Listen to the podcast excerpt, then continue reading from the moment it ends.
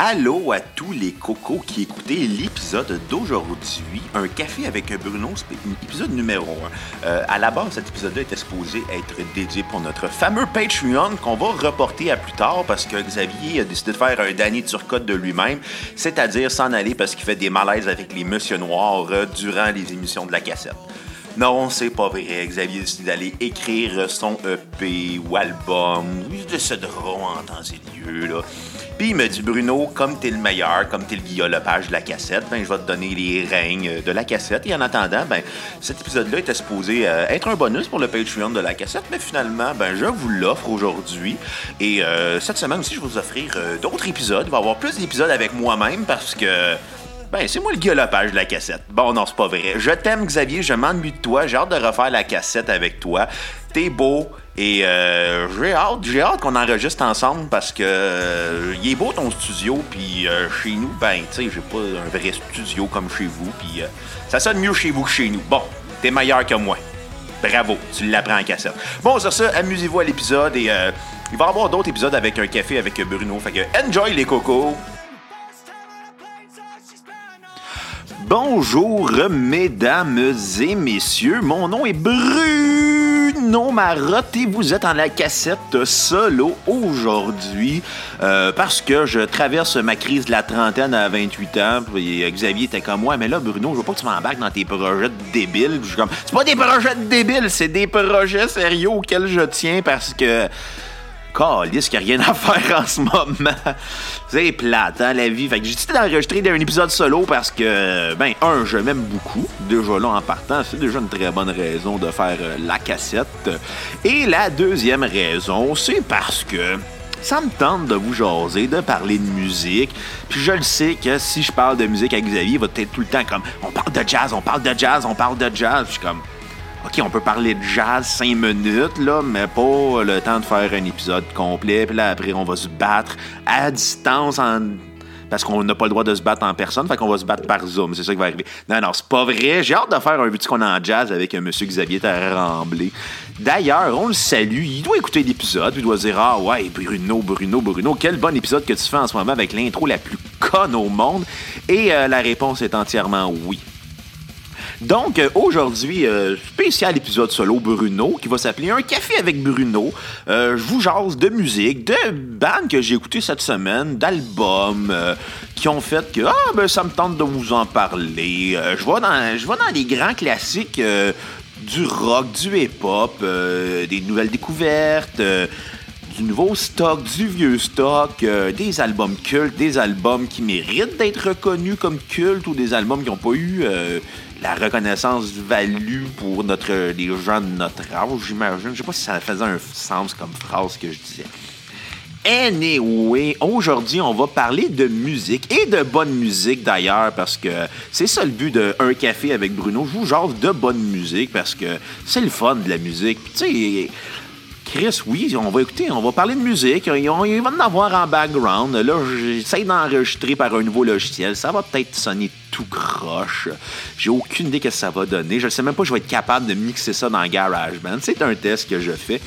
Et si je me casse la gueule, ben j'aurais parlé tout seul dans mon micro comme un abruti.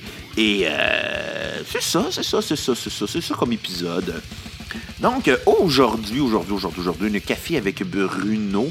Je vous parle de, musique que j'ai écoutée cette semaine, le feeling que j'ai eu en écoutant l'album, euh, des découvertes, de ce qui m'intéresse, de ma journée, de baseball, euh, parce que j'aime beaucoup le baseball, mais je connais aucun joueur dans la vie. Là, c'est pas la saison du baseball, c'est l'hiver. C'est un détail mineur, majeur, là, ça dépend si vous êtes un fan de baseball ou pas. Donc, euh, aujourd'hui, aujourd'hui, aujourd'hui, Bruno, un café avec Bruno. Euh, cette semaine, qu'est-ce que j'ai écouté en dehors des bandes de la cassette? Parce que ça donne que moi et Xavier, on est deux mélomanes euh, et on écoute beaucoup de musique aussi en dehors de la cassette. Et cette semaine, je sais que je parlais des artistes que j'ai écoutés. et pour moi, ben, c'est le fun. Genre, juste jaser d'albums d'albums d'autres que j'ai écouté à la cassette parce que oui, c'est super le fun la cassette, puis il euh, n'y a personne qui va dire le contraire, là. Mais c'est aussi le fun de sortir des sentiers battus qu'on qu'on s'est imposé par la semaine, puis de faire comme Ah, Bruno, euh, c'est quoi écouté cette semaine en dehors euh, du band, ben, c'est ça, je vous le dis. Là, c'est ça, c'est ça, c'est ça, c'est ça. Vous l'avez aujourd'hui, l'épisode. Donc, aujourd'hui, cette semaine, à un café avec Bruno, cette semaine, qu'est-ce que j'ai écouté de bon? Ah, j'ai réécouté euh, l'album Nine de Blink 182. Album controversé pour beaucoup de fans parce que c'est un changement dans, la tonalité du band. Puis en même temps, c'est quand même important qu'il ait changé de ton parce que s'il était resté accroché au pop-punk, ça aurait été pathétique parce que ça aurait donné Newfound Glory par Blink 182. Puis comme sur cet album-là, ils ont pris beaucoup de touches d'électro, sont allés loin, ils ont essayé de quoi de nouveau, mais c'est ça qui de cet album-là qui, qui en même temps qui est pas apprécié des fans euh, peu et parce que il y a beaucoup de fans qui sont accrochés à Animal of States, Take Off Your Pen and Jacket et l'album éponyme Blink 182. Mais en même temps, ce que j'aime de l'album 9, c'est justement l'efficacité, le côté très accrocheur, le côté aussi qui s'inspire de la musique moderne actuelle. C'est ça en même temps que je me dis en écoutant du Blink, c'est oui, c'est le fun, la nostalgie, mais les gars sont capables de faire autre chose. Puis est-ce que Blink va toujours être considéré comme un acte de nostalgie? Euh, maintenant, oui, avec le temps, parce que leur highlight de carrière se résume à trois albums, les Animal of State, A Coffee Pen and Jacket et l'album éponyme. Est-ce qu'on peut aussi leur en vouloir d'essayer d'autres choses, de faire d'autres genres de musique? Ben non, on ne pourra jamais reprocher un band de faire ça. Par contre, est-ce qu'on va. S'il avait fait un nouvel album pop-punk, on leur aurait reproché de ne pas sortir des sentiers battus. Puis quand ils ont décidé de sortir des sentiers battus, on leur reproche de ne pas être resté des sentiers battus. Ce qui est quand même un peu fucked up quand tu prends ça en considération qu'un band, peu importe ce qu'il va faire, va tout le temps déplaire aux fans de la première heure. C'est ça qui est intéressant, mettons, de l'album 9 de Blink 182, c'est que tu dis cet album-là, il a été fait pour eux, dans le but d'offrir de quoi différent aux fans, mais ça parle pas aux fans de la première heure. Puis en même temps, comme c'est un Blink 182 maintenant est considéré comme du dad rock, soyons francs, là. Aujourd'hui, le monde qui ont, qui ont été Blink durant leur adolescence, qui écoutent encore Blink aujourd'hui, c'est des dads et des moms, des parents. Fait qu'ils font écouter ça à leurs enfants. Ils sont comme, hey, dans mon temps, c'était bon le pop-punk. Puis les gens sont comme, oh, the small thing, c'est que ça me tape ses nerfs? Comme dans le temps quand mon père me faisait écouter, genre. Euh, du vieux Offenbach, euh, du vieux Boston, du vieux Genesis. J'étais comme, Chris, que c'est plate.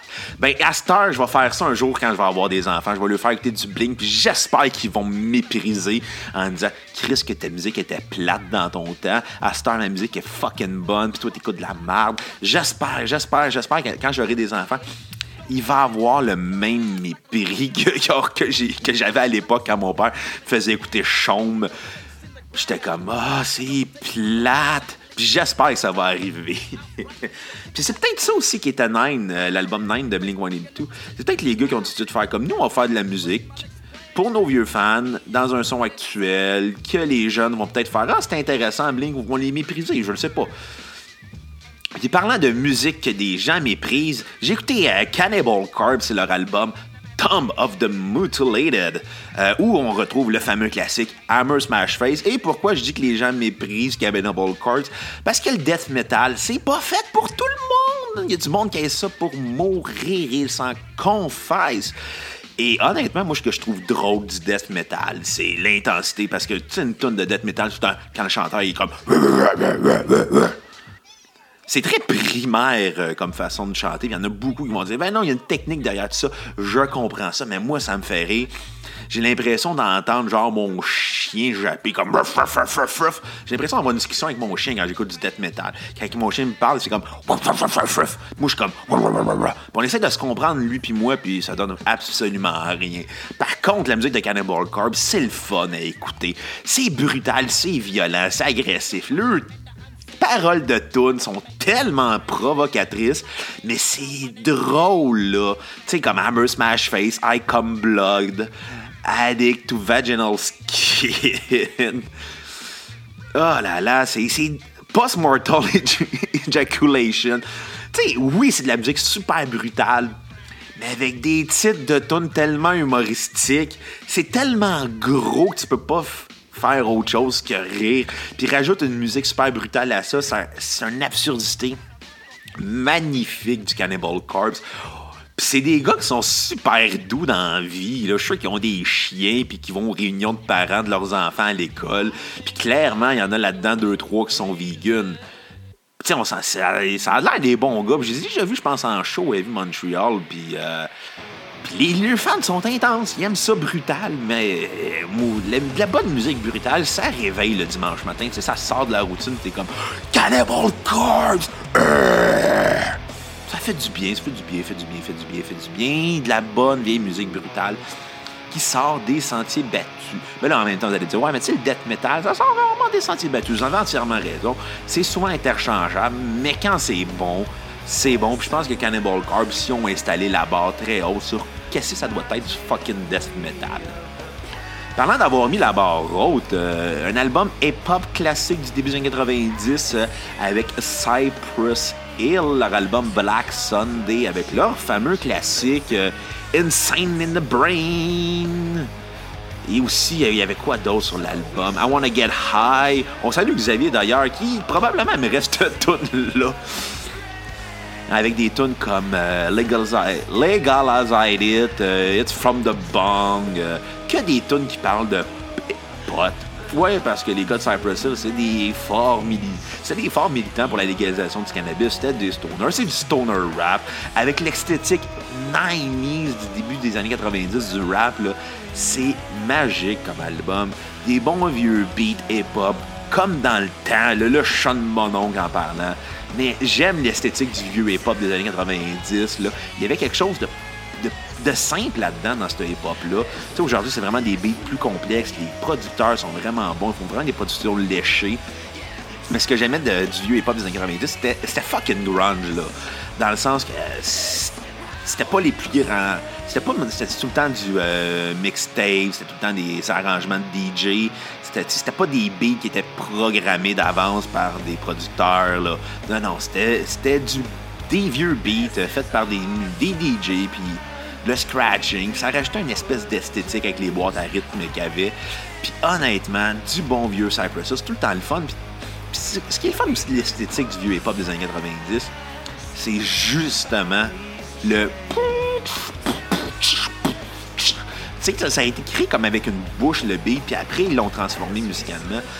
Puis en même temps, Cypress Hill, c'est pas les plus grands, les plus grands rappers au monde, mais c'est des gars que quand t'écoutes leur album, t'as l'impression d'être avec eux autres en train de chiller puis de fumer un bat, puis t'es comme, ouais, je comprends c'est quoi le gangster rap des années 90 sous l'effet de substances illicites nommées le cannabis.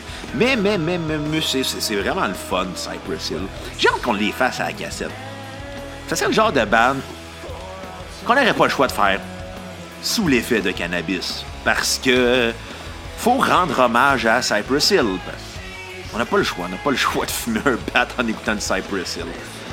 Bon, euh, on va aller ailleurs. On va parler du dernier album de Deftones, Holmes H non, O-H-M-S. Home, je pense que ça se prononce. Euh, l'album a un retour avec le producer Terry Date qui était sur leur, euh, leur, album de Adrenaline jusqu'à l'album éponyme. Ils sont allés un peu à gauche et à droite avec des nouveaux producteurs. Finalement, retourne à la base avec Terry Date. Quel album puissant de Deftones que j'avais pas entendu de quoi d'aussi hot depuis Diamond Eyes. Les deux derniers albums, euh, euh, je pense que c'était Kukanami, liste que je prononce mal des noms d'albums en japonais. Il y avait un titre japonais, l'album, là. Je vais essayer de le citer. Il y avait l'album Gore qui est en 2016, puis il y avait l'album Kwano Yakan. Kwano Yakan. Ouais, c'est ça.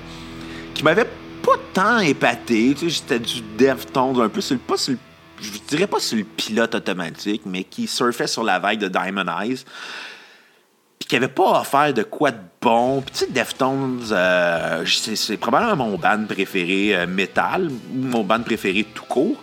Mais tu sais, pour moi, c'est surtout Around the Fure, euh, White Pony, puis Diamond Eyes, le, trois meilleurs albums en carrière. Tu sais, Adrenaline, oui, il est bon, mais c'est maladroit comme album au début. C'est un band qui cherche, puis on est dans le début de la vague du new metal. Ensuite, t'as l'album éponyme de Deftones, qui est comme une espèce de mix de vouloir faire un album post-hardcore avec euh, des tendances métal et euh, la deuxième partie de l'album, c'est vraiment comme un album de musique électro, trip-hop, shoegazy. Ça cherche un peu sur le disque, a un manque de, suivi, puis ensuite, t'as oh là, là, là, là, là, là, euh, Saturday Night Risk, qui est leur album qui, qui n'a pas tant bien marché pour le band entre eux autres parce qu'ils ont détesté travailler avec euh, Bob Ezrin, qui était l'homme derrière euh, l'album The Wall. salut d'ailleurs, Kat, qui doit peut-être écouter l'album qui. pas l'album, l'épisode. The Wall, c'est un de ses albums préférés à vie. Fait que ben Bob Ezrin puis Deftones, ça avait pas été une belle relation. Le band a failli se séparer. Finalement, ils reviennent avec Diamond Eyes suite à l'accident mortel qui a coûté la vie à leur bassiste Chi Chang. puis qui avait fait ça vraiment vraiment, vraiment, vraiment comme rapide. Puis là, avec eux, là après, ils sont un peu surfés sur la vague Eyes. Mais avec 11, ils sont vraiment beaucoup plus expérimentales. C'est beaucoup plus space comme album et pesant. Ils travaillent avec une guitare à 9 cordes. Chris, qui qui joue avec une guitare à 9 cordes dans la vie? Déjà que je trouvais que 8 cordes pour Deftones, c'est beaucoup, mais 9 à Star, là. Manque pas de cordes, mettons. Puis ensuite, j'ai écouté quoi, j'ai écouté quoi, j'ai écouté quoi? Ah oui, Fate No More, leur premier album de Real Thing. Euh, Fate No More, euh, influence majeure pour euh, le new metal. je pense que s'il n'y avait pas eu de Fate No More, il n'y aurait pas eu de Deftones, de Korn, de Limp Bizkit, d'Incubus. Name It et compagnie. Euh, Fate No More, d'ailleurs, au début des années 90, c'était dans la fameuse tournée avec Metallica et Guns N' Roses, euh, le fameux show stade olympique où du monde n'en sont jamais revenus encore, l'incident. Bref, Fate No More, euh, pionnier du rap metal, du funk metal, du metal alternatif. Je ne sais pas où on pourrait les situer. mais Fate No More, c'est probablement le band de metal qui a comme steppé up, qui a fait stepper le métal dans les années 80. Parce que, tu sais, la réalité dans le métal, dans les années 80, t'avais comme deux scènes principales. T'avais la scène... Euh, t'avais la scène trash metal avec les Metallica, Trax et compagnie, puis t'avais la scène glam metal avec euh, les Motley Crue, les Poison de ce monde. Et ensuite, t'avais les scènes plus underground qui se faisaient comme le death metal, le black metal et compagnie, qui commençaient dans les années 80. Et finalement, t'arrives Fate No More à la fin des années 80 qui arrive avec leur album euh, The Real Thing et leur fameuse tune épique. Euh, et euh, Fate No More amène une diversité dans le métal qui était pas bien, bien vu parce que le métal était assez conservateur. Parce qu'il y avait deux clans, les poêles contre les glams. Puis finalement, ben, Fate No More est arrivé avec une attitude complètement funky. Tu sais, ça a le prix des James Addiction, des Red Hot Chili Peppers dans la fin des années 80 pour amener le métal vers autre chose, vers le son plus alternatif. Puis sans ça, il n'y aurait pas eu de Ray Chickens de Machine. Euh, il n'y aurait pas eu de Helmet. De... Rollins Band avec Henry Rollins serait là parce que Henry Rollins, c'est quand même chanteur de Black Flag à l'époque. Puis finalement, il est devenu euh, Rollins solo. Mais le son métal alternatif des années 80, des fin 80, début 90, rap metal et compagnie, mais ça n'aurait pas été la même chose sans Fate No More. Je pense que le band, le fait qu'il y ait des claviers, le fait qu'il y ait un chanteur qui, euh, Mike Patton, qui est vraiment euh, expressif, euh, qui est en chicane contre Anthony qui est 10 des Red Hot Chili Peppers, qui honnêtement c'est une chicane qui, que je connais pas, que j'ai pas envie de connaître, puis qui m'intéresse pas tant. Oui, j'aime les feuds d'Antarctis parce que ça me fait rire, mais là là-dessus je suis comme, c'est deux, je sais pas, je sais pas quoi me penser de ce feud-là. Un se pogne avec, l'autre se pogne avec. Mais bon, mais Fate No More, malgré tout, c'est fucking bon. C'est la première fois que j'écoutais l'album au complet. Tu sais, j'ai écouté des, écouté des singles comme n'importe qui, mais le fait d'écouter un album de Fate No More au complet, ça démontrait à quel point les gars avaient du talent puis qu'ils ont fait stepper up le métal. Puis tu sais, t'as des bandes qui, quand tu écoutes, tu dis, ok, oui, ils ont fait de quoi pour le métal ou qui ont fait de quoi pour la musique, mais quand tu es capable de, faire monter le step qui manquait dans une scène musicale, ça prouve que tu étais, étais là pour être t'es là pour rester parce que ce qui manquait dans le métal des années 80, c'était la variété. Parce que c'était très, très, comme je le disais tantôt, le trash versus le glam aux États-Unis. Puis là, t'avais le New Wave of British Metal qui arrivait avec Darren Maiden. Puis t'avais le Power Metal et compagnie. Mais c'était vraiment en deux clans. Et finalement arrive Fate No More qui amène le métal complètement ailleurs. Qui fait un métal dansant, on pourrait dire ça de même. Parlant de continuons dans Fate No More, ironiquement, prendre une petite gorgée d'eau, même si ça s'appelle un café avec Bruno. Hein. Bravo pour les concepts. aucunement capable de suivre ma propre logique moi-même. Non, et euh, aujourd'hui, euh, parlant de Fate No More, faisant un lien de cause à effet, Hole, oui, parce que Courtney Love a été euh, chanteuse pour Fate No More dans les années 80, mais ça s'est jamais concrétisé sur album, peut-être sur démo, peut-être juste en show. Si vous voulez trouver ça à, à votre guise, trouvez, amusez-vous à trouver ça, des vidéos de Courtney Love, là, qui probablement essayé de chanter épique, je sais pas, je sais sais pas qu'est-ce qu'elle a fait avec Fate No More. Mais l'album Life Through This, le fameux album de Hole, qui, honnêtement, était controversé en 94 parce qu'il est sorti comme, je pense, une, quelques jours après le décès de Kurt Cobain, si ma mémoire est bonne, ou il est sorti dans les mêmes temps. Fait que ça l'a alimenté la fameuse théorie du complot. Si euh, Courtney Love avait causé euh, le, décès de Kurt Cobain dans l'assassinat et que lui ne se serait pas suicidé, euh, moi, ma réponse à ça, c'est quand t'es héroïnomane notoire, t'es pas heureux dans la vie. Fait que ça, confirme, ça confirme peut-être la théorie. Ça confirme la théorie que Kurt Cobain s'est suicidé pour moi. Il n'y a pas de doute, même s'il y a beaucoup de choses qui laissent planer mais il n'y a rien qui le confirme. Fait que, j'apprécie écouter du Hole. Euh, il y a toujours eu la fameuse histoire que Kurt Cobain n'avait pas été crédité. Je sais qu'Eric Elderson l'avait dit qu'il manquait beaucoup de crédits à Kurt Cobain dans l'album, des crédits de, je pense, de composition, d'enregistrement.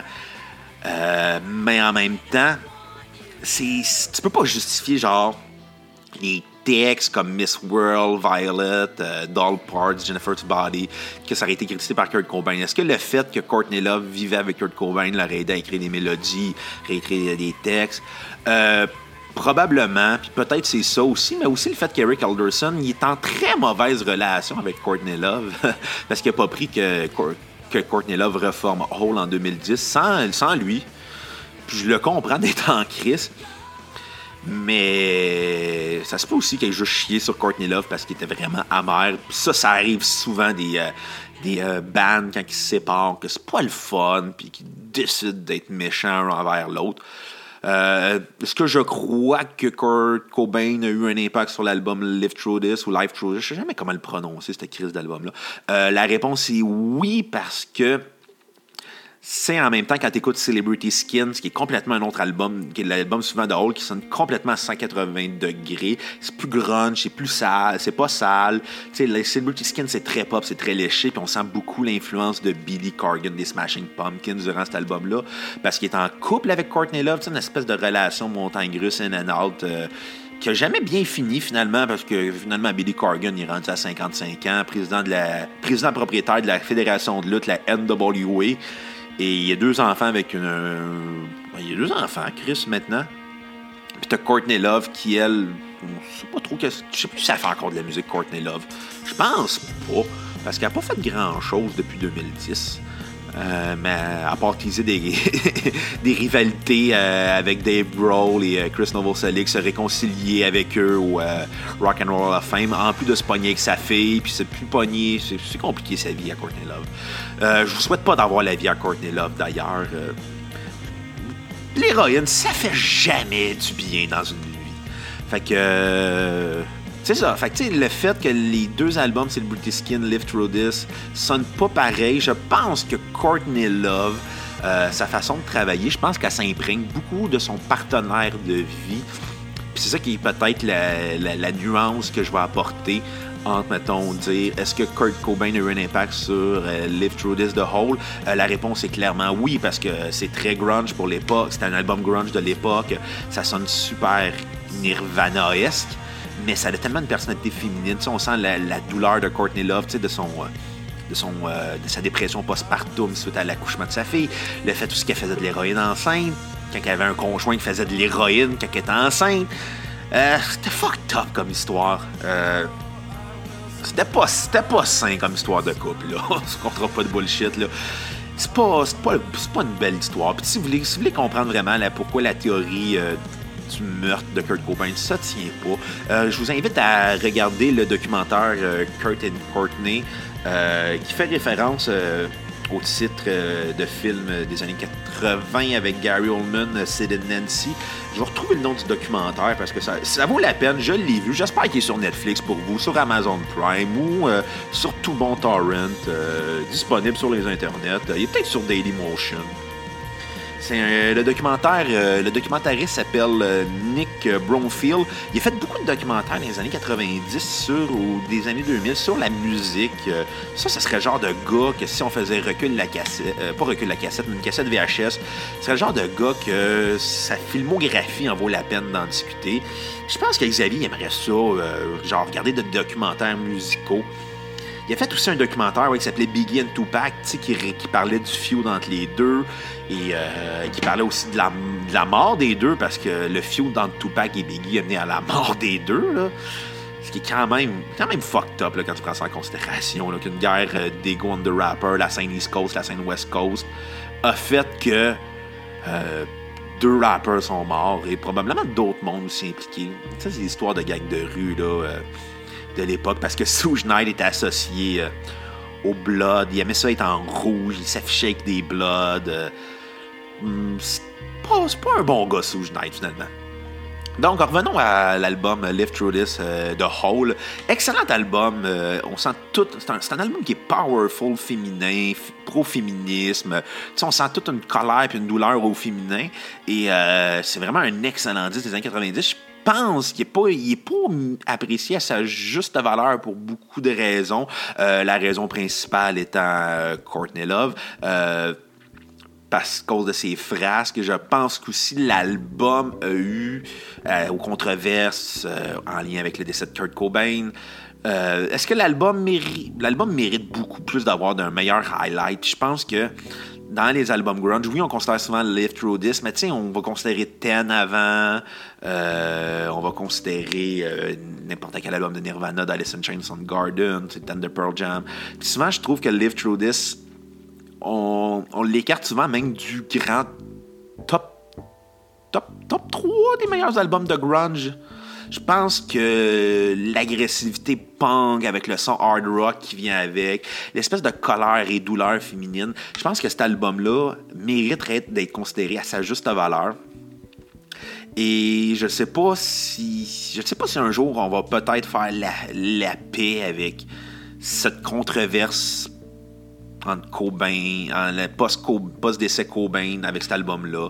Euh, il y a quand même la bassiste qui était sur l'album, euh, Kristen Paff, qui est morte d'une overdose d'héroïne comme peu de temps après euh, la sortie de l'album. Là, finalement, c'est Melissa of euh, bassiste qui, québécoise d'ailleurs, qui était avec les Smashing Pumpkins au début des années 2000, qui a pris le relais de Kristen Paff à la bass, sous suggestion de Billy Corgan d'ailleurs, parce que les Smashing Pumpkins avaient joué au Metropolis à l'époque, puis c'était le band à Microsoft Dermark avait ouvert, euh, puis il était resté en contact avec, puis tant mieux, l'histoire euh, s'est écrite ensuite.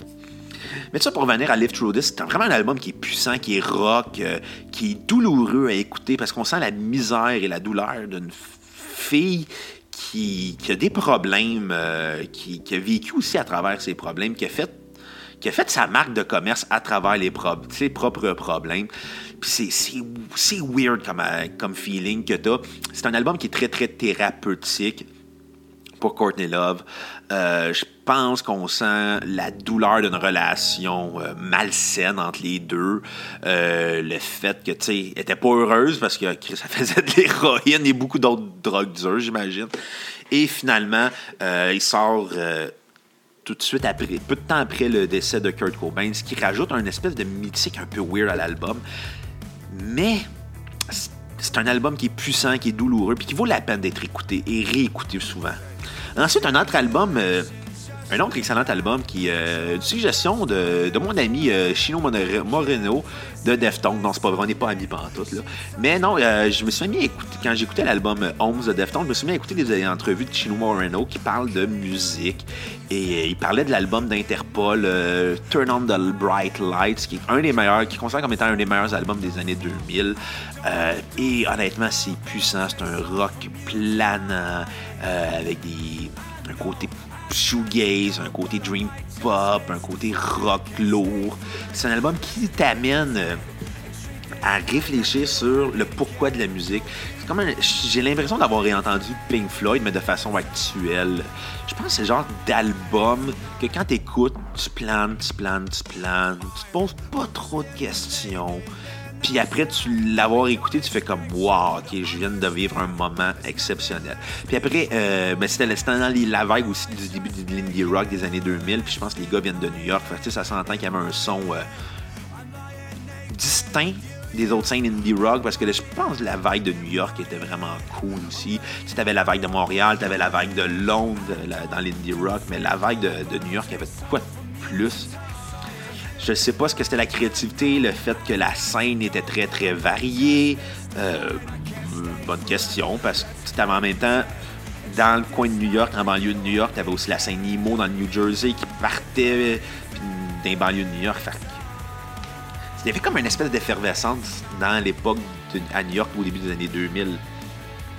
Puis je pense qu'Interpol rajoutait à cette espèce de côté post-rock, on pourrait parler, je pense qu'on pourrait parler de post-rock dans le cas de, de, post-punk revival, de post-rock, euh, d'indie rock pour Interpol. C'est vraiment le fun d'un album planant. Puis après, ils ont tourné un peu plus pop, un peu plus catchy, faire des singles, puis c'était pas éthique comme disque. C'est le genre d'album qu'il faut réécouter, puis réécouter, puis euh, c'est le genre d'album qu'on pourrait comparer un peu à Dark Side of the Moon de Pink Floyd, mais mais ça c'est pas comparable là, Chris là. Mais c'est dans la même vibe que que Pink Floyd. Ouais, le Pink Floyd prog des années euh, 70, mais le prog planant. Pas le prog compliqué, là, mais le prog planant qui fait, qui fait rêver. Parlant de faire rêver, ben, mon ami Xavier me fait rêver à Jaco Pastorius récemment. Prendre une bonne gorgée d'eau. Euh, Le podcast de la cassette est commandité par l'eau aujourd'hui. Non, euh, Xavier, qui a fait son épisode sur euh, Jaco Pastorius euh, et son album éponyme Jaco Pastorius, j'ai toujours été curieux de découvrir ça. Je suis pas tant un fan de jazz, mais le fait que Xavier ait fait des épisodes vu tout ce qu'on a en jazz, ça a fait que pour moi, ben, je vais, m'intéresser à ça. Puis euh, j'ai bien aimé l'expérience Jaco Pastorius. Est-ce que j'ai tripé comme lui a tripé? La réponse est non, mais pense que Xavier tripe beaucoup sa bass. Puis moi, je- dans ma tête, le jazz, c'est des cuivres et des bois, comme le saxophone. Même si ça devrait être considéré comme un cuivre, c'est un bois le saxophone. Tu sais, la clarinette aussi, c'est un bois. Mais bon, bon, ça c'est une autre histoire. Mais moi, pour moi, le jazz, c'est plus des cuivres, des trompettes, des trombones, du Chet Baker, du Miles Davis, des trucs de même. Puis Jaco Pastorius, ben, c'est du jazz groovy, on pourrait parler ça de même. Euh, et pour moi, tu sais, le feeling d'avoir écouté cet album-là, j'ai fait comme. J'ai comme. J'avais comme un sentiment de. Que je me rapprochais de mon ami Xavier euh, par la bande, qui tripe jazz, qui me parle souvent de Jaco Pastorius. Puis j'ai j'ai envie de voir le documentaire sur la vie un peu fucked up de ce gars-là. Euh, parce que. Parce qu'il avait pas de l'air de l'avoir eu facile. hein. Tu sais, la drogue. Faites pas de drogue à maison. Là. Si vous faites des drogues, faites des drogues douces. Là, mais prenez pas de drogue dure. Ça finit jamais bien, ces histoires-là. Son album éponyme, euh, pour moi, c'est une découverte. Euh, Est-ce qu'un jour je vais le réécouter? Euh, peut-être, peut-être, peut-être. Mais j'ai comme l'impression, quand j'ai écouté ce disque-là, j'avais l'impression d'écouter comme un. Euh, je je vais pas dire un bad trip, mais mettons, j'avais l'impression d'écouter son trip de drogue à Jaco. Parce que l'album va dans beaucoup de directions. Il va, il essaie, il expérimente beaucoup. Mais je pense aussi le fait que le gars avait une personnalité très explosive. Ça devait faire que son album a transcendé sa personnalité au sens qu'il voulait vraiment que son album soit à son image. Ça allait être tous les bords, tous les côtés. Puis en même temps, il expérimente. C'est le fun, c'est planant, c'est funky, la bass est écœurante. Puis le fait aussi que Xavier m'en parle souvent, mais tu sais, comme ça pique ma curiosité, j'ai fait je vais l'écouter. Puis quand je l'ai écouté, j'ai pas été déçu. J'ai même bien aimé ça. Euh, et euh, je serais curieux de voir euh, de quoi il avait de l'air sur scène parce qu'il m'en parle beaucoup de, du fameux show Festival de Jazz de Montréal où il y a de l'air sur l'acide, mais qui joue super tight. Ouais, ouais, ouais, ça a de l'air bon. Je vais regarder ça à un moment donné. Là. Bon, bon, bon, euh, on va encore une autre gorgée d'eau. Buvez de l'eau, les jeunes à la maison. Faites pas de drogue. Euh, j'ai écouté euh, l'album The Machine Gun Kelly Ticket to My Downfall, qui est l'album qui, qui, est un revival du pop-punk de la fin des années 90, début 2000, là, à la Blink, New Found Glory, Good Charlotte et compagnie. L'album a été réalisé par Travis Barker de Blink 182, Plus 44, Boxcar Racer, Transplant. Hey, je pourrais continuer de même, là. Il y en a plein de projets reliés au pop-punk, Travis. Je pense aussi qu'il y a Goldfinger. Et euh, Travis, et, Travis Barker s'est impliqué dans le dernier album de Machine Gun Kelly. Puis honnêtement, si vous ennuyez du bon vieux pop-punk, mais vous avez fait comme moi, mais ça me tente pas de réécouter euh, genre My Friends Over Newfound Glory. L'album de Machine Gun Kelly est vraiment le fun parce qu'il y a des touches aussi de hip-hop dans l'album. Euh, qui rajoute aussi un plus. Il y a des beats électro.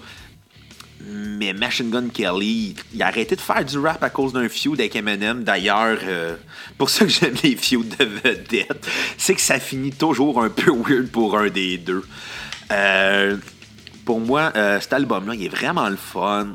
ça m'a rappelé ma, ma jeunesse en me disant Wow, ce gars-là a transcendé le pop-punk en, en enregistrant des touches de hip-hop. Puis, je pense que c'est ça qui était fantastique de l'album c'est sa simplicité. Ouais, c'est sa simplicité. Ça va être ça. Ça va être tout ce que je vais rejeter là-dessus. Mais aussi le fait que ça sonne comme du bling sans être du bling en même temps. Parce que justement, il y a Travis Barker, puis on peut pas nier l'implication de Travis Barker dans l'album. le drum, ça s'entend que c'est Travis qui joue. Il y a son style. Puis quand il joue du pop-punk, mais ça s'entend encore plus un bon disque le fun à écouter, euh, qui va vous rappeler votre jeunesse, puis rajouter des touches de hip-hop là-dedans en plus. Ça, ça, sonne très actuel, ça sonne pas vieux pop-punk dépassé, tu comme, ouais, c'est un peu gênant. Non, non, il a pas de ça, là. C'est vraiment cool, c'est vraiment smooth comme album. Une belle énergie, une belle intensité. C'est pas très, bro, on boit dans un, boit de la Bud Light Lim dans une coupe de verre rouge, là, en plastique. Non, non, non, non, c'est comme pop-punk, euh, un peu autodestructif de sa part, parce que l'album s'appelle Ticket to My Downfall. C'est un album de rupture, puis il est en crise, puis il décide de prendre sa guitare, puis de faire de la musique. Fait que si vous écoutez à la maison, lâchez votre petite folk là, de guitare acoustique, vous êtes en crise, mettez de la disto, puis, puis gueulez dans un micro. Ça, c'est le fun. Parlant de gueuler dans un micro, ben oui, j'ai écouté euh, Ace of Space de Motorhead, album euh, classique euh, du New Wave of British Metal, album aussi classique du speed metal parce que c'est eux autres qui ont inséré le double bass drum, le dans le heavy metal, puis ça a tout transformé le son du heavy metal par la suite. Le fait que Lemmy chante tout croche, il est sa note, mais tu sais, il y, a une vieille voix de fumeur. Il aimait ça, les Marlboro puis le Jack Daniels. Puis c'était dégueulasse chez eux. ils ont fait un documentaire sur sa vie, puis une des conditions, c'est que quelqu'un ait faire le ménage chez eux. Puis j'ai vu récemment en entrevue Dave Grohl qui parlait de la fois qu'il est allé chez Lemmy, puis le cœur il a levé parce que c'était juste dégueulasse. Puis Lemmy, quand vous voyez le documentaire sur sa vie, c'est juste un gars triste qui fait de la musique parce que le gars est amoureux d'une fille, la fille est morte d'une overdose de coke. Puis euh, il a toujours été anti-coke. Mais il était pro-drogue parce qu'il faisait beaucoup de speed. Fait que euh, je pense que son régime de vie, c'était comme genre 3-4 speed puis un 41 de Jack Daniels. Puis plus plusieurs paquets de cigarettes. Puis Chris, il est mort à 70 ans avec un mode de vie d'itinérant. C'est quand même. Je sais pas si c'est admirable ou c'est juste. Ça rajoute à la tristesse du personnage. Mais euh, non, c'est ça, Motorhead avec l'album Ace of Space, qui est un classique du heavy metal. Puis qu'est-ce que c'est bon comme album. Ça brasse. C'est le genre de métal que j'aime. Pas trop dans la complexité. Tu sais, c'est inspiré du punk des Ramones, mais, puis avec, mettons, la puissance euh, à la Jimi Hendrix, plus le côté très sale de Lemmy. Ça rajoute que l'album est juste on your face tout le long, tout le long, tout le long. Tu sais, c'est pas des virtuoses Motorhead, c'est des brutes, c'est ça qui est le fun de leur métal. C'est que la puissance, la vitesse, c'est ça qui compte dans Motorhead. Le fait aussi que Lemmy, euh, c'est Lemmy, c'est une légende, plus vivante, là, mais c'est une légende. Rajoute le tout euh, encore plus hot. Parlant de bon album heavy metal j'ai écouté, j'ai écouté Pantera. Vulgar Display of Power. Album aussi très marquant pour euh, le new metal parce que Pantera sont les pères du groove metal, c'est-à-dire euh, dans le, défaut du, euh, mettons, du thrash metal. à l'époque qui expliquait, c'est eux autres, mettons les riffs de heavy metal, tu sais, ils, jouaient le riff entre les couplets, puis quand le chanteur chantait, le riff prenait le bord, puis il se concentrait que sur la voix du chanteur. Puis finalement, puis là, il tombait en palm mute, là, où euh, il jouait moins heavy, là. Mais quand il, puis dans les refrains, il repartait ça en gros. Fait que Pantera se sont dit, nous autres, là, on va mettre l'accent sur le riff, parce que euh, c'est ça qui fait, qui va faire notre charme. Parce que oui, il y a les paroles, oui, il y a la brutalité dans la musique, mais eux, ils ont décidé de mettre l'accent sur leur riff. Puis c'est pour ça que Pantera, ça a marché. Marché fort. Puis ils sont arrivés vraiment différents. Ils sont très, très peu dans leur métal. Là, le, le, le son Dimebag, euh, ça sonne. avec le drum de Vinnie Paul, la voix de, de Phil Anselmo. Puis le bassiste Rex Brown. Euh, je m'en allais faire une joke de bassiste, mais tu sais, on les a tous entendus à la cassette. Mais c'est ce combo-là de quatre musiciens qui, au final, ne s'aimaient. Les frères euh, Vinnie Paul et, euh, Dimebag aimait plus euh, Phil Anselmo, puis Rex Brown a décidé d'être nerd dans l'histoire. Mais tu sais, la puissance de Pantera, c'était dans les riffs de guide de Dimebag, rajouté à ça la puissance de la bass aussi, parce que le groove aussi, la bass est importante, puis le drum aussi. c'est ce combo-là qui fait en force que Phil Anselmo paraît bien dans les tunes. C'est même pas le chanteur qui est très important, c'est vraiment la guitare, puis la bass, puis le drum. C'est vraiment un métal d'instrument, puis quand la voix de Phil Anselmo rajoute de quoi, rajoute une agressivité qu'il y avait dans les riffs de Git, mais elle rajoute de quoi de plus. C'est ça qui est le fun. Bon, bon, bon. Un autre gorgée d'eau. Ah là là là là là là. Album mythique que j'ai écouté, l'album Easter de Patti Smith on va vraiment à contre-courant comparé à Pantera. Euh, album très important dans, le monde du, New Wave, euh, du post-punk des années 70 aux États-Unis. Patti Smith, euh, figure de proue du rock féminin, qui, a toujours été très marquante pour beaucoup de femmes, mais que jamais. Tu sais, dans l'histoire, on va toujours parler de Patti Smith comme étant la fille du rock la l'icône du rock féminin et non comme une icône du rock. c'est ça qui est un peu dommage, je dirais, un peu de la société. C'est que comme c'est une femme, on l'a toujours mis comme sur un pied de dire Ah oui, mais tu tu fais du rock de fille. Puis tu sais, Smith, transcendait ça. Puis son album, euh, Ride of, Rid of Me, Ride of Me. Euh, non, excusez, je me trompe avec euh, PG Harvey. Qu'est-ce que je pourris dans ma lecture de liste. L'album Easter, qui d'ailleurs inclut une composition de Bruce Springsteen, qui est Because the Night, qui finalement, ben, que Bruce avait jamais été capable de, conclure. Il le laissé à Patti Smith, qui a réécrit les paroles, puis que ça a donné un nasty de bonne tune. Puis ça qui je pense, que, le fun de Patti Smith, c'est qu'elle a toujours été un peu à contre-courant. Euh, puis pas juste parce que c'était une femme qui faisait du rock, puis c'était une femme forte qui faisait du rock. Non, non. Parce que elle était libre, puis elle faisait ce qu'elle voulait, puis elle s'en crissait de l'opinion des autres, puis elle travaillait fort, puis elle faisait de quoi pour que les gens s'intéressent à la musique, puis elle s'intéresse à sa musique. Pas juste parce que c'était une femme forte, parce que c'était une hostie de bonne auteur, compositeur, interprète.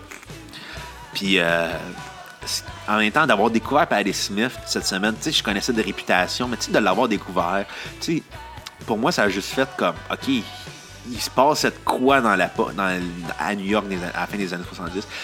Et euh, le début du New Wave, le début du, pop, du post-punk. Euh, et, le la fin du punk aussi, parce que Patti Smith, c'est aussi une icône du punk. Puis l'espèce de, de, côté hippie revendicateur qu'elle a, mais qui assume sa féminité ça faisait quoi aussi en même temps? L'espèce de backlash de rock macho qu'on a toujours un peu vécu avec. Puis le fait que Patti Smith existe, c'est aussi quelque chose de, de magique. Puis je pense que si j'ai à continuer à écouter du Patti Smith, je vais le faire avec un grand, grand, grand plaisir. Parce que pour moi, tu sais, oui, je connaissais quelques tunes, mais tu sais, euh, ce que j'aime de Spotify, c'est que j'ai accès à une bibliothèque de plein de musique, puis je peux écouter tout ce que je veux. Tu sais, j'ai, Spotify m'a fait gagner mon adolescence, littéralement. Là, je peux écouter tout ce que je veux à l'heure que je veux. Pas obligé d'attendre que le HMV ouvre en espérant qu'il y ait le CD qui est peut-être là, là. Non, non, j'ai plus ça à vivre, puis... Euh, c'est fantastique, puis ça me permet de découvrir euh, une icône du rock, euh, qui est Patti Smith. très grande dame, beaucoup de respect pour elle, que, non, que du respect pour elle. Et parlant de grandes dames du rock, euh, j'ai écouté l'album Rid of Me de PG Harvey, qui est considéré comme étant un des albums cultes des années 90.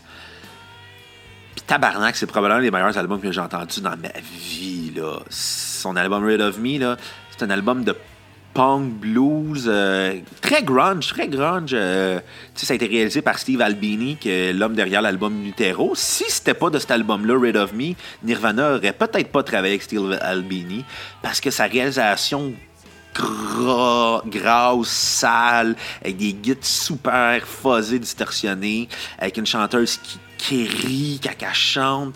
Il y a quelque chose de magnifique. Puis je pense que l'essence de Steve Albini, c'est de créer la beauté dans un chaos musical. C'est-à-dire, on craint les amplis, on craint les pédales de distorsion, on craint les guitares, on craint les drums, on craint les voix, on craint les basses, puis on met l'accent sur le noise. Euh, c'est un chaos contrôlé, cet album-là. Puis PG Harvey, euh, elle a toujours eu beaucoup de respect, mais elle a, je pense que malheureusement, c'est la raison pourquoi est éclipsée pour beaucoup de gens de mon âge, parce qu'à l'époque, il y avait le grunge 90. Fait l'histoire va toujours parler du grunge, du Britpop, mais elle était anglaise, puis elle était grunge. Fait que ce qui a fait que elle tombait pas dans le Britpop à cause qu'elle était trop grunge, puis elle tombait pas dans le grunge parce qu'elle était trop britannique. Euh, mais je pense que PG Harvey, c'est l'exemple parfait de la chanteuse qui a beaucoup, beaucoup, beaucoup, beaucoup de talent et qui nous offre euh, une très grande musique. Euh, et euh, j'ai hâte qu'on fasse Peach Harvey à cassette, puis je pense que ce serait une belle découverte pour mon ami Xavier. Je pense qu'il est très prêt à entendre du noise saxophone. Tu sais, ça a un côté, un côté jazz expérimental là-dedans. Et euh, complètement à part, là, j'ai écouté Rick Ross et son album Teflon Don. Euh, Rick Ross, figure emblématique du hip-hop des années 2010, gars d'Atlanta, si ma mémoire est bonne, l'espèce de son crunk de post-crunk hip-hop, je sais pas comment qu'on. Je connais pas le son. Euh, il vient du. Non, il vient de la Floride. Je pensais qu'il venait d'Atlanta. Anyway, la Georgie puis la Floride, c'est un côté de l'autre, là. Euh, non, ah, du southern hip-hop, du trap, du gangster rap. Ouais, son, le son très southern hip-hop. Ouais, on va dire ça de même, là. Je vais l'accepter, là, que je connais rien au hip-hop puis que ça fait dur quand je parle de hip-hop. Euh, très, très groovy, très, très on your face comme musique, très cool comme album. Euh, tu sais, c'est pas tout le temps les, c'est pas tout le temps hot pour moi ma relation avec le hip-hop. Il y a des choses que j'aime comme le vieux hip-hop des années 90, euh, du début des années 90 avec les espèces de beatbox. Oui, j'aime beaucoup les Beastie Boys, mais tu sais, je très pas tant hip-hop. Le fait de me réconcilier avec le hip-hop, des genres musicaux que je connais pas, le jazz, le hip-hop pour moi, c'est comme. C'était plus, plus là un café avec Bruno, ben, ça me permet de découvrir les artistes. Puis le fait de découvrir Rick Ross, un peu sur le tort, un peu à raison, euh, je me dis, ah, il y a de quoi à faire euh, pour découvrir plusieurs euh, compositeurs de hip-hop différents. Puis en même temps, c'est tout le temps la, musique la plus actuelle. Tout le temps les producteurs qui vont se renouveler, qui vont tout le temps essayer de pousser la musique plus loin. Puis Rick Ross, il y a des gros beats sales, il y a une grosse voix qui prend de la place, il y a une attitude de gangsta. Et euh, non, j'ai vraiment aimé ça comme album. Belle découverte. On se limite pas à cassette. Non, non, non, non. Le but de la cassette, c'est de découvrir de la musique, faire découvrir de la musique. Puis tu sais, pour moi, si je découvre un des plus gros noms du hip-hop parce que je passe à côté, euh, c'est mon petit problème à moi. Puis c'est votre problème à vous de l'endurer. Parlant de belles découvertes, belles découvertes, belles découvertes, Sarah Dufour, auteur, euh, compositeur, interprète au Québec, chanteuse de country. Euh, pour moi, c'est ce qui se fait de mieux dans le folk au Québec parce que elle a une vibe vraiment le fun, rock. Elle a vraiment un côté très car punk. Euh, dans sa musique. Là. Tu, tu vois quand a écouté du New Use for a Name, du Lagwagon, du NoFX, mais elle a écouté du Johnny Cash, Carl Perkins, des Dixie Chicks, ça s'entend dans sa musique. Elle a un bel héritage. on entend même du Bruce Springsteen par bout, là. peut-être même du Patti Smith, là, probablement. Là. Parce que j'ai pas tout écouté des disques de Patti Smith, mais je pense qu'il y a un côté très Patti Smith dans son attitude à Sarah Dufault. C'est vraiment un, country vraiment le fun, vraiment euh, cool. Euh, elle a beaucoup de talent, la fille. Je parlant à mon oncle, excusez-moi. Mais elle a beaucoup de talent, Sarah Dufour. Elle a même joué dans Watatata, d'ailleurs, au milieu des années 2000. Elle en parle dans une de ses tunes.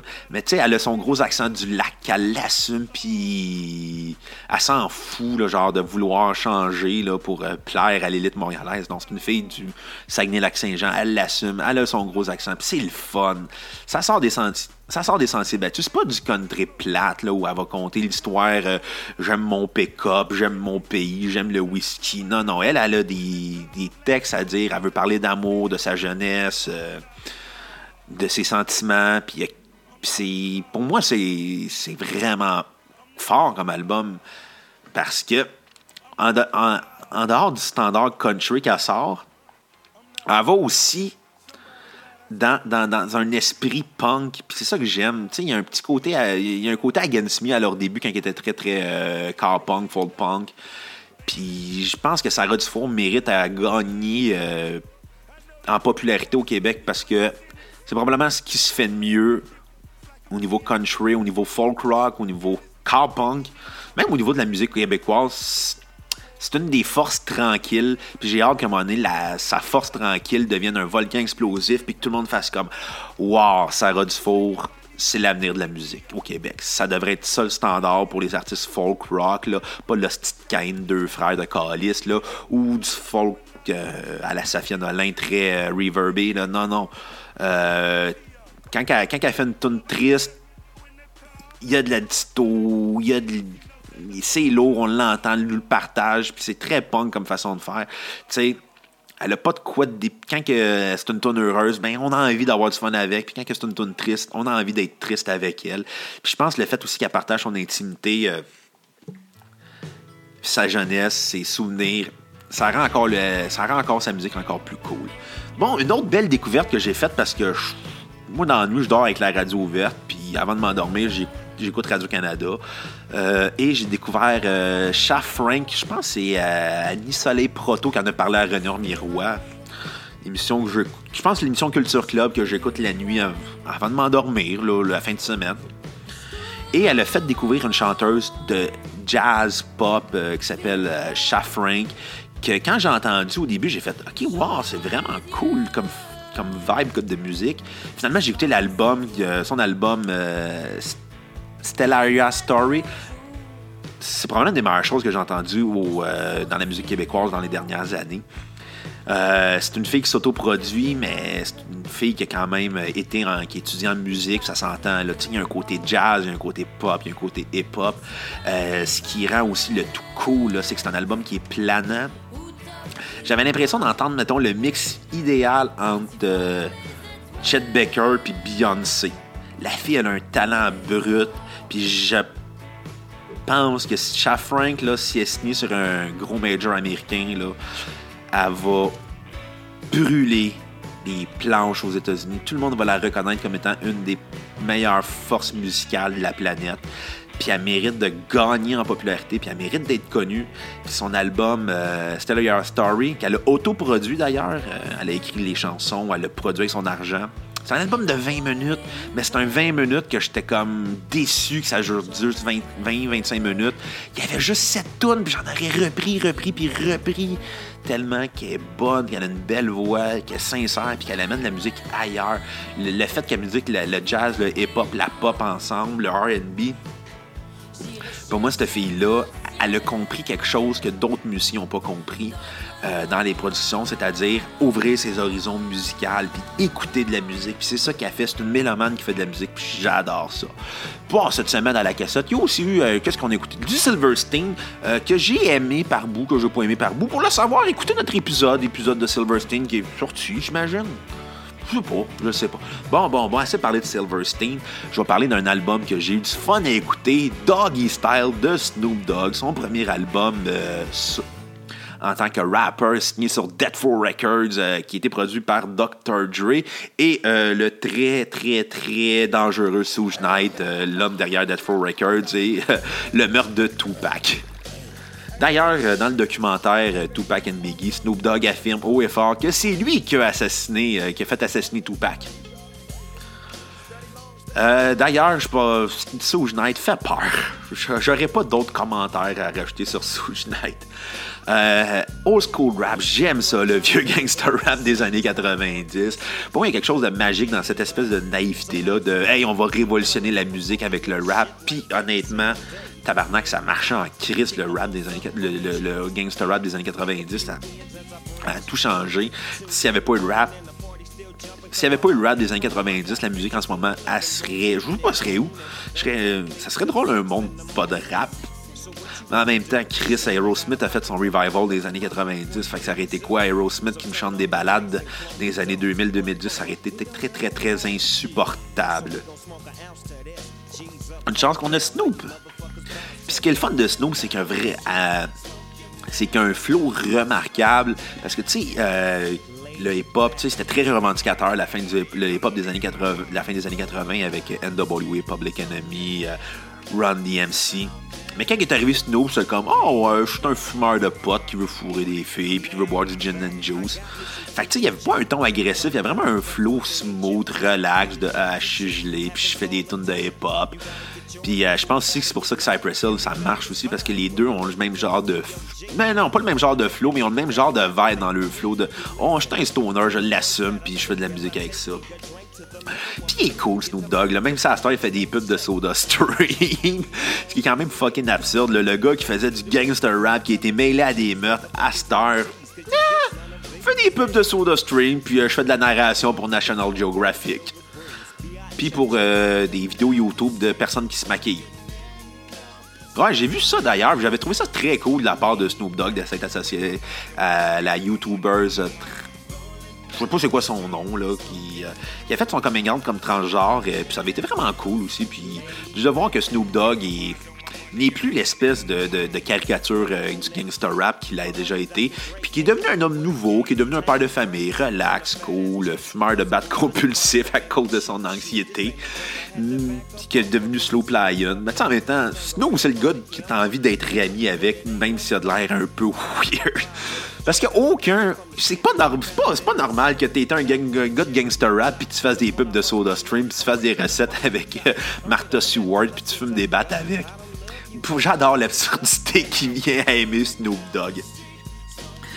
Un eh, bon, euh, l'album que j'ai que j'ai vraiment eu du fun à un de mes albums préférés à vie, Goût de Sonic Youth, euh, album mythique euh, du band, qui est qui est un album mettons entre le shoegaze et le grunge parce que les le gars et la les gars et la fille de Sonic Youth c'est eux les pères euh, du euh, du no rock, du no wave euh, des années 90, des années 80, les pères, pères et mères du new wave, du, pas du new wave, du college rock, du rock alternatif des années 80. S'il n'y avait pas eu Sonic Youth, il n'y aurait pas eu Nirvana de Pearl Jam, Soundgarden, Dinosaur Jr. et compagnie, il n'y aurait pas eu de Hole.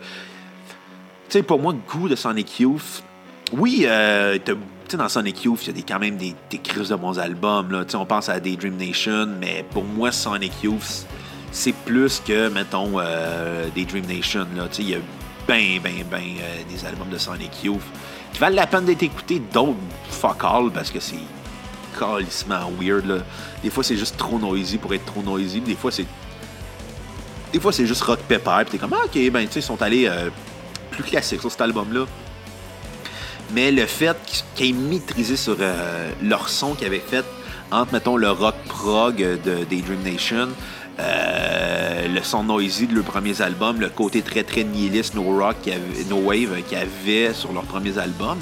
Euh, pour moi, Sonic Youth, c'est des pères et mères de la musique alternative. Sans, sans Sonic Youth, on n'aurait on pas eu de la, on pas une bonne, aussi bonne musique que ça.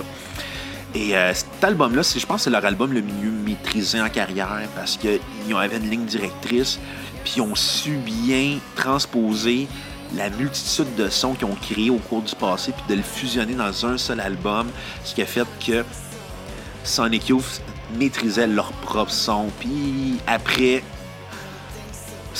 ça n'a pas toujours été euh, excellent, ça a, pu être très bon, mais ça n'a pas été stable après goût parce que le band, euh, le aime expérimenter.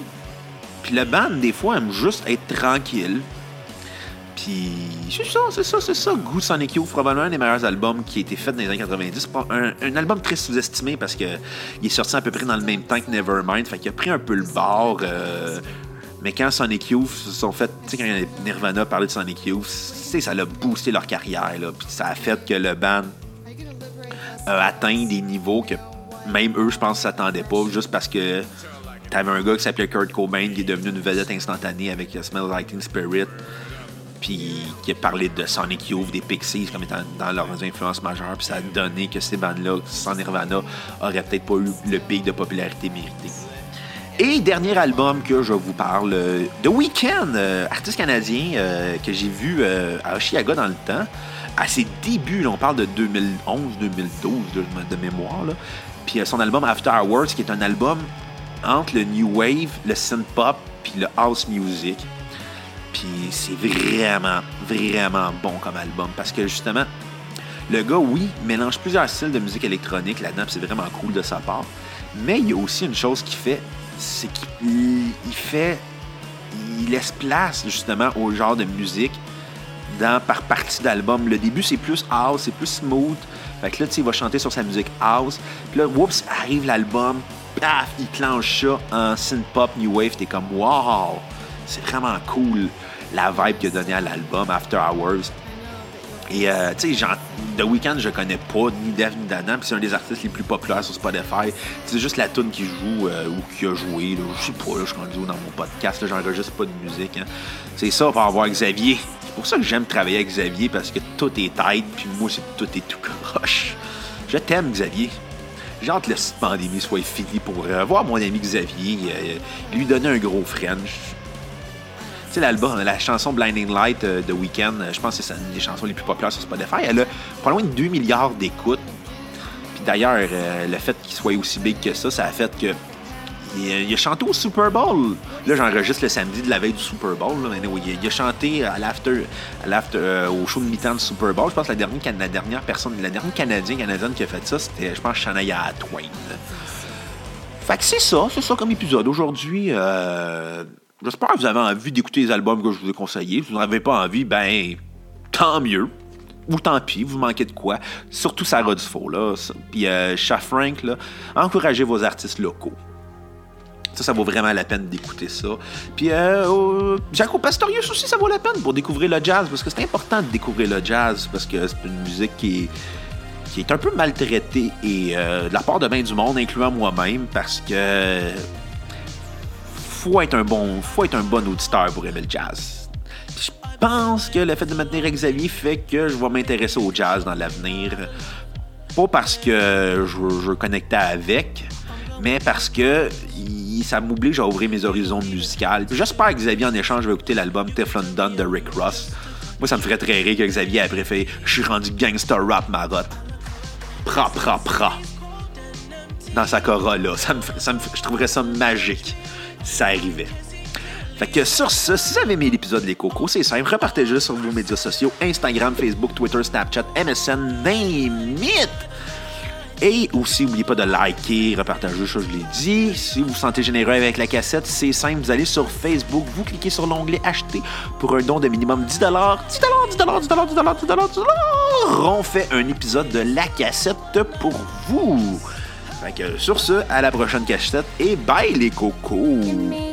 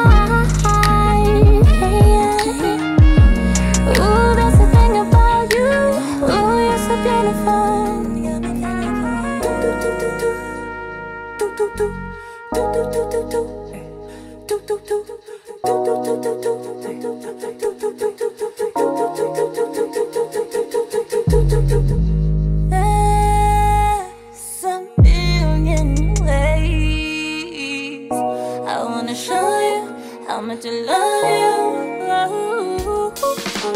I'm your best friend, you're my best friend. No, we ain't friends, you're best friends.